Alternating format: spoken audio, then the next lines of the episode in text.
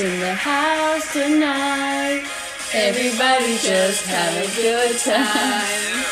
And we gon' make you lose your mind. Hola, qué buena canción, ¿no? Sí, sí, un temón, temón. Hoy estamos con nuestro primer podcast con toda la energía del mundo. Somos Samantha Catarina y Maika Folgueira. Hoy vamos a estar hablando un poco sobre los orígenes de nuestra lengua y el camino que sigue hoy en día. Es decir, cómo se va modificando, economizando y adaptando a los cambios sociales, ¿no? Sí, porque como bien sabemos, utilizamos el lenguaje para mostrarnos frente al mundo. En cierto sentido nos apropiamos de él y lo modificamos a nuestras conveniencias. Nos podríamos considerar como el motor de la lengua. Exactamente. Saber principalmente que somos responsables de la evolución del lenguaje y que los cambios sociales son los principales causantes de cómo nos expresamos. Por eso es que consideramos muy importante conocer un poco más sobre los antepasados de nuestra lengua. Sabemos que el español proviene del latín, pero estaría bueno conocer un poco más a fondo sobre esta última. Por eso tenemos hoy con nosotros a Claudia Ibáñez, profesora de lengua y literatura con orientación en ciencias de la comunicación, que nos va a estar contando un poco sobre la gramática del latín, los géneros que existían en ese momento y cómo continúan hoy en día.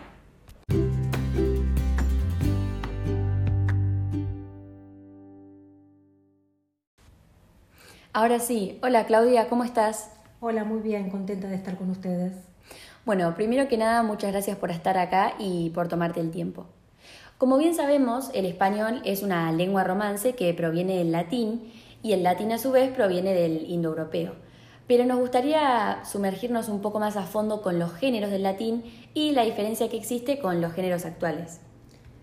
Bueno, en el latín había tres géneros, masculino, femenino y neutro. El romance perdió el género neutro, salvo en algunos pronombres como lo, esto, eso, aquello, y en el caso del artículo lo. Todos los sustantivos españoles son o masculinos o femeninos.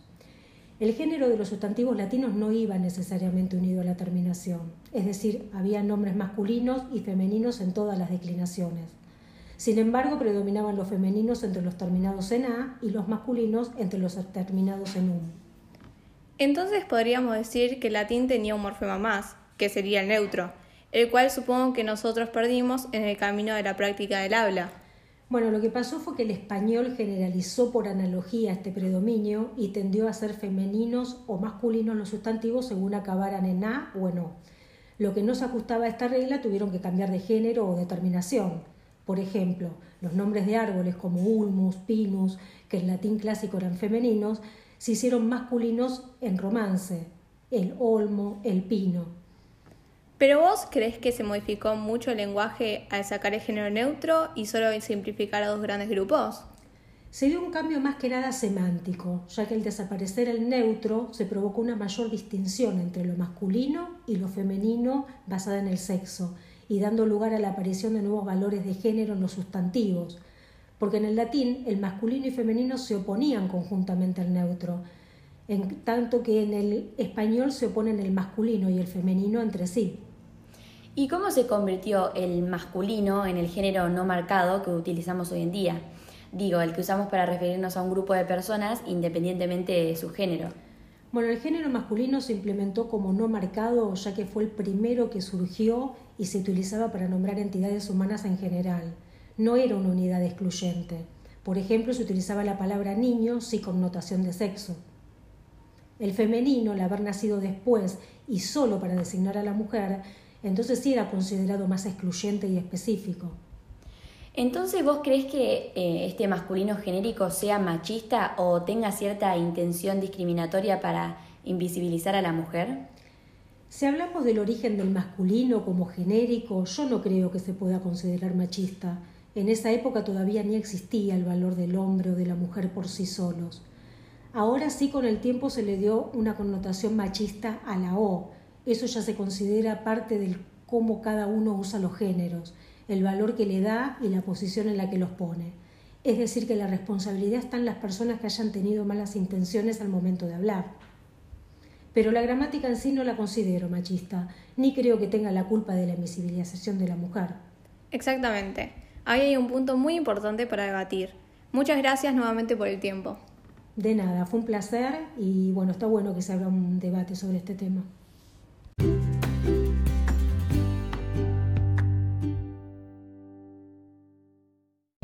Esta entrevista nos permite hablar de un tema muy presente en la actualidad que es el lenguaje inclusivo, también conocido como lenguaje incluyente, igualitario o lenguaje no sexista. Podríamos decir que es un sistema que busca incorporar un género el cual represente e incluya a las personas no binarias, es decir, que no se identifican como hombres ni mujeres. Por eso propuso varias alternativas. Primero pasó por el desdoblamiento de las palabras, por ejemplo, todos y todas, ciudadanos y ciudadanas. Pero si no me equivoco, creo que este sistema se descartó porque se hacía muy largo y demasiado denso. Sí, es verdad. Además, terminaba suponiendo un sistema binario, es decir, o sos varón o sos mujer. Si no me equivoco, eh, siguió la X y la arroba, que más o menos se presentaron a la vez, y consistía en utilizar estos dos símbolos en lugar de poner una vocal que demarque un género específico. Lo que sucedió con ese método es que nadie sabía muy bien cómo pronunciar las palabras. Servía para la escritura, pero no para hablar. Exactamente. Y entonces la alternativa final y la propuesta que estaría teniendo más proyección a futuro es el uso de la E como vocal para señalar un género neutro. Por ejemplo, todes, nosotres, ellos. Lo que busca es que no se utilice el masculino como genérico, ya que podría tener una connotación machista y no inclusiva. Respecto a esto último que mencionas, ya escuché a varias personas decir que el machismo se encuentra en los orígenes de los géneros gramaticales, pero como hablamos con Claudia, no creo que sea tan así. Yo pienso que la connotación discriminatoria no está relacionada con el sistema gramatical o con cómo se creó, sino que lo que se manifiesta como sexismo lingüístico es en realidad sexismo de discurso. Claro, es exactamente esto a lo que quería llegar. La culpa no es de la lengua, sino la culpa es nuestra, que somos quienes eh, la utilizamos en nuestro día a día. Así como podemos decir cosas muy lindas a través de las palabras, también la terminamos utilizando para insultar o en enunciados cargados de ideología discriminatoria. Sí, por eso es que sostengo que el, que el, eh, digo, que el sexismo y la discriminación se encuentran en el nivel pragmático, es decir, en la práctica del habla. Cada uno es responsable de lo que dice y cómo lo dice. Sí, creo que no nos damos cuenta la, que la forma en la que nos comunicamos pone en evidencia lo que somos y en lo que creemos. Eh, lo más fundamental que hay que entender es que la discriminación hacia cualquier persona, sea del género que sea, no desaparecerá aunque logremos un consenso en el lenguaje inclusivo desaparecerá cuando logremos cambiar nuestra mentalidad con educación y con tiempo. Y sobre todo con paciencia. Igualmente, a pesar de todo lo que mencionamos, creo que el lenguaje inclusivo nos está permitiendo ver una realidad. Por algo es un tema que está en boca de mucha gente, generando debate, como podemos ver ahora mismo. Es decir, nos deja ver una discriminación que existe hacia la mujer y también hacia aquellas personas de género no binario. Obvio, eh, creo que de eso no hay dudas, pero el lenguaje inclusivo tiene, por así decirlo, o por decirlo de alguna manera, el enemigo equivocado. A lo que voy es que nos empeñamos tanto por cambiar el género gramatical que nos terminamos alejando de los problemas reales como son la desigualdad salarial, la violencia y así existen miles más. Claro, en ese punto tenés razón. O sea, nos hace ver esta realidad pero a la vez nos aleja y nos distancia de la verdadera solución. Y una pregunta para vos. ¿Vos crees que desde las grandes instituciones, como es la Real Academia Española, se puede hacer un cambio? Em, a ver, en un principio yo creo que no, porque acudir a ella sería en cierta forma realizar el camino inverso. Primero debemos enfocarnos en las sociedades y luego podemos ir con el resto. Sí, debe haber una pirámide de prioridades. Claro, no sería de ayuda que la RAE venga e imponga un nuevo género. Eh, si solo hay una pequeña parte de los 500 millones de hispanohablantes que somos eh, que se sientan cómodos utilizándolo. Porque si nos forzamos a hablar de una determinada manera, eh, inevitablemente se termina convirtiendo en un mecanismo de represión mental. Es como una imposición al pensamiento que nosotros mismos nos ponemos Sería una tortura estar pensando todo el día si nos equivocamos o no. Además de que la gramática es como un programa insertado en nuestro software. Eh, no sé si sería posible cambiarlo tan fácilmente. Claro, por eso el cambio debe darse por sí solo y no con intervención de alguien. Es que sí, es la única manera eh, en la que puede funcionar. La lengua avanza y es independiente de las reglas y las normas que, que se le impongan. O sea, al fin y al cabo depende de la sociedad y está completamente en sus manos el uso y el futuro de este lenguaje que se propone. Sí, debe surgir de manera natural y también darse un consenso entre los hablantes del español, que todos puedan seguir entendiéndose y comunicándose de una manera clara. Bueno, creo que estamos de acuerdo con la gran carga ideológica que tiene este lenguaje inclusivo, porque no solo se presenta acá en la Argentina, sino que es un término que escuchamos eh, a esta altura a nivel mundial. Exactamente. El lenguaje en sí es muy poderoso. En cierto punto, como ya dijimos, plasma nuestra manera de ver el mundo y también la manera en la que vemos a las personas reflejadas en él. Por eso hace unos días tuvimos la oportunidad de entrevistar a dos mujeres que se encuentran viviendo en el extranjero para preguntarles cómo funciona el tema de la inclusión allá eh, y si el lenguaje inclusivo se, se utiliza de la misma forma que la utilizamos nosotros acá en Argentina.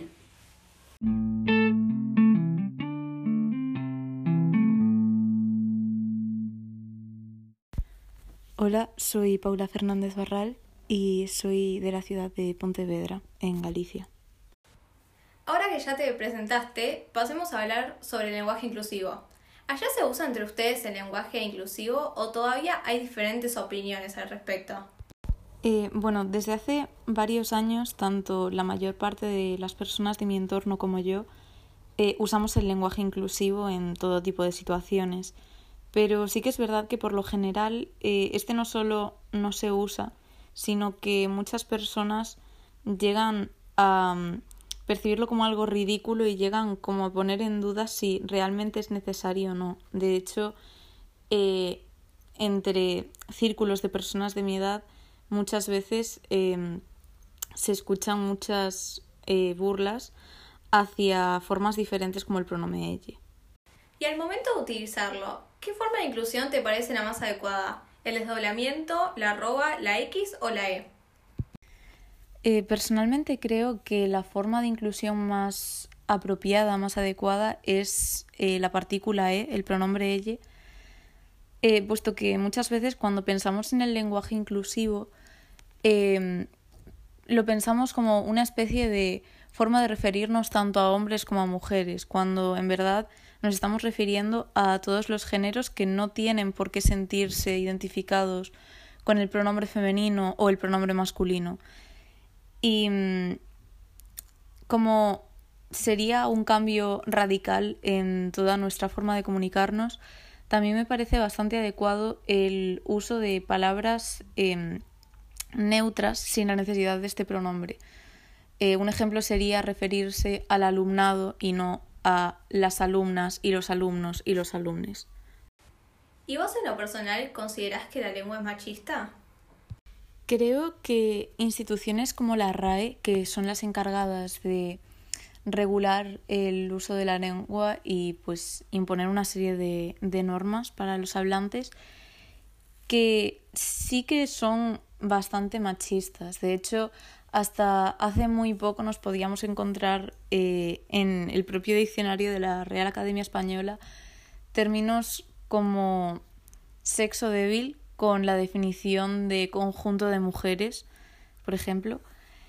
Entonces sí que creo que en ese sentido eh, es muy machista y además eh, las interpretaciones que, que se dan a diferentes frases, diferentes términos, dependiendo de, del pronombre que se, que se utilice, eh, sí que cambia muchísimo. Normalmente, cuando nos dicen que alguien es el mejor abogado, lo interpretamos como que es eh, el mejor, tanto entre hombres como entre mujeres. Sin embargo, cuando nos dicen es la mejor abogada, es la mejor Em, tendemos muchas veces a pensar que es la mejor solo entre un conjunto de mujeres. Entonces sí que eh, normalmente las, las interpretaciones y las instituciones que regulan la lengua sí que son bastante machistas. Bueno, para terminar, ¿cuál es tu opinión y tu posición sobre el lenguaje? ¿Lo utilizas? ¿Te resulta incómodo el uso de la E o sentís que podrías incorporarlo fácilmente? Eh, creo que el lenguaje inclusivo es algo necesario, no solo para visibilizar a las mujeres, sino, como dije antes, para visibilizar e incluir en nuestra forma de hablar y en nuestro día a día a todas esas personas que no se identifican ni con el pronombre femenino ni con el masculino, que generalmente siempre quedan olvidadas. Y mm, la verdad es que, bueno, en mi entorno, como, como ya dije antes también, eh, sí que hay bastantes personas que, que lo utilizan eh, y yo lo utilizo, pero mm, sí que es verdad que mm, no es lo, lo habitual. Muchas personas simplemente no lo ven necesario, eh, incluso lo ridiculizan, hacen bromas al respecto. Y sí que es verdad que es bastante complicado al principio dar el paso y darte cuenta de, de su importancia por eso mismo, porque hay muchas personas que simplemente em, lo, lo, ven como algo eh, ridículo, como algo que, que no va con ellos y que no es necesario pero simplemente no le hace daño a nadie y puede ayudar a muchísimas personas en su día a día y, visibiliza a muchísimas personas que hasta ahora eh, han estado silenciadas. Así que creo que es algo muy necesario que deberíamos usarlo todos, si no es con la partícula ella, pues con eso, con términos neutros, intentando incluir al máximo número de personas posible. Y y eso creo que es em, algo que ahora mismo no nos costaría cambiar demasiado y que beneficiaría a muchas personas.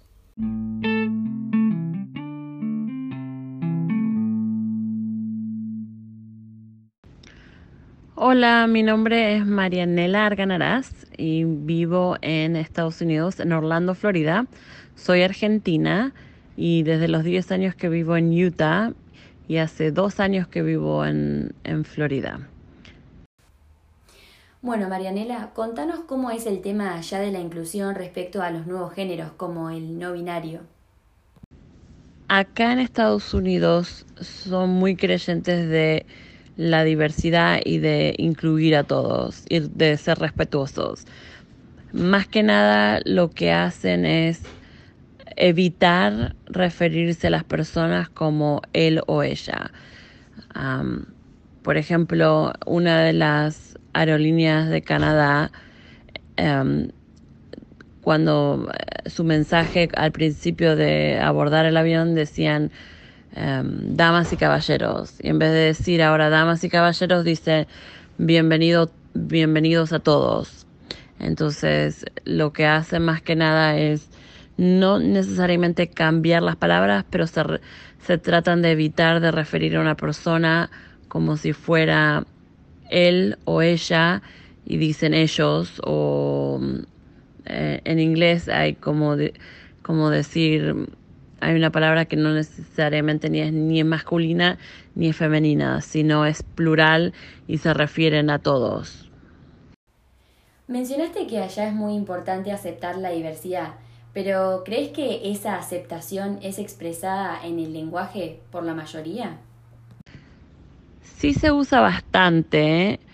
todavía no es algo que sea muy muy grande, pero más que nada lo, donde sí afecta son los comerciantes como las grandes compañías que, que quieren tener los negocios de todos y, y creen Muchas de sus filosofías son de inclusividad y diversidad. Entonces, por ejemplo, cuando trabajaba como una manager en una tienda um, de ropa que tenía una tienda de Sephora adentro, Sephora, que es una empresa muy grande, ellos apoyan mucho a toda esa comunidad y ellos hicieron que los empleados cambiaran el lenguaje más que nada que no podían decir más ella los va a ayudar, sino alguien va, a estar con ustedes. y cambiar el lenguaje a no referirse a nadie como él o ella, y sino referirse como alguien o todos, o en un, en un momento vamos a estar con, con ustedes, pero no referirse a alguien, tratar de evitar referirse a alguien como él o ella, para ser inclusivos y para que todos se sientan que son importantes. Otra de las cosas en, en aplicaciones de trabajo, de, de préstamo, de lo que sea, donde uno tiene que llenar las casillas de ah, hombre y mujer, ahora también hay hombre, mujer o prefiero no decir, es la otra, la tercera opción. Por último, nos gustaría saber tu opinión al respecto. Yo soy creyente de que cada uno tiene que ser y, y ser como más lo haga feliz a uno. Y si para uno es más felicidad o tranquilidad decir que no soy ni él ni ella, lo respeto y lo apoyo. Sí creo que es confuso porque están los, los dos lados de la moneda. Están los que sí creen que la única manera de ser es ser él o ella, ser femenino o masculino, y están los que obviamente que, que no se quieren definir ni por uno ni por el otro. Entonces, a veces uno nunca sabe, creo que las personas que como yo, que estamos como no necesariamente es qué es lo que yo creo, pero respeto y apoyo a las personas a que, a que hagan lo que les hace felices. Entonces, a veces es incómodo porque uno nunca sabe quién está de qué lado y, y cómo hacer para, para que todos sean felices, porque cada uno cree en su verdad. Y, y a veces lo más difícil es poder ver el lado del otro, del otro lado de la moneda. Y mm, creo que es lo más difícil y lo más incómodo cuando uno está en el medio.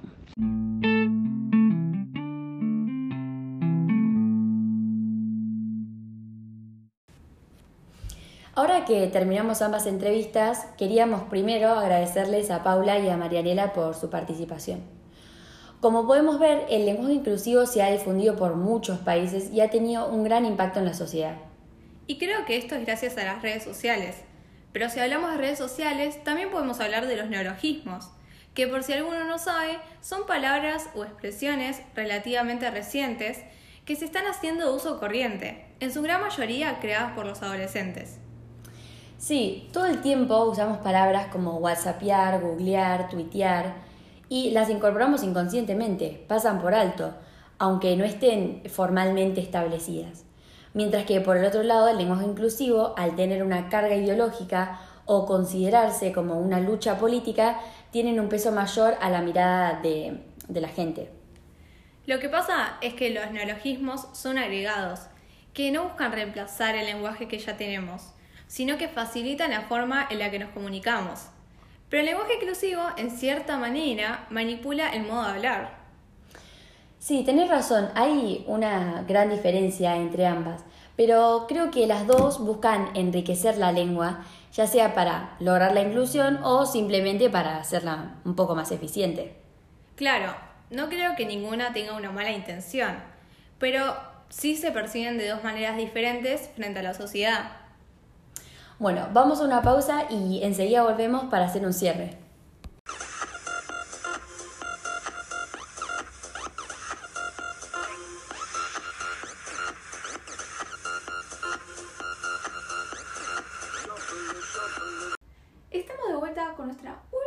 del podcast. ¿Qué te parece a mí? Terminando con el tema, pensamos que la lengua no es machista, sino que su uso lo es. Demostrando que lo que hay que cambiar no es la gramática del lenguaje, sino que la intención. Además, el lenguaje inclusivo genera un impacto diferente en cada persona. No creo que quienes no lo utilicen quieran discriminar a cierta parte de la sociedad, sino que opinan que la inclusión se puede abarcar desde otro lugar. Sí, creo que a muchos no nos termina de convencer esta idea de imponer un lenguaje para lograr una igualdad. Y más todavía si ese cambio no nos resulta natural al momento de hablar. Por eso es importante informarnos para tomar una postura, estar dispuestos a escuchar a otros, pero no dejarnos influenciar, sobre todo por las redes sociales que están en constante transformación. Bueno, con esto llegamos al final de nuestro podcast. Muchas gracias por escucharnos. Esperamos que les haya gustado y pueden dejarnos su opinión en los comentarios.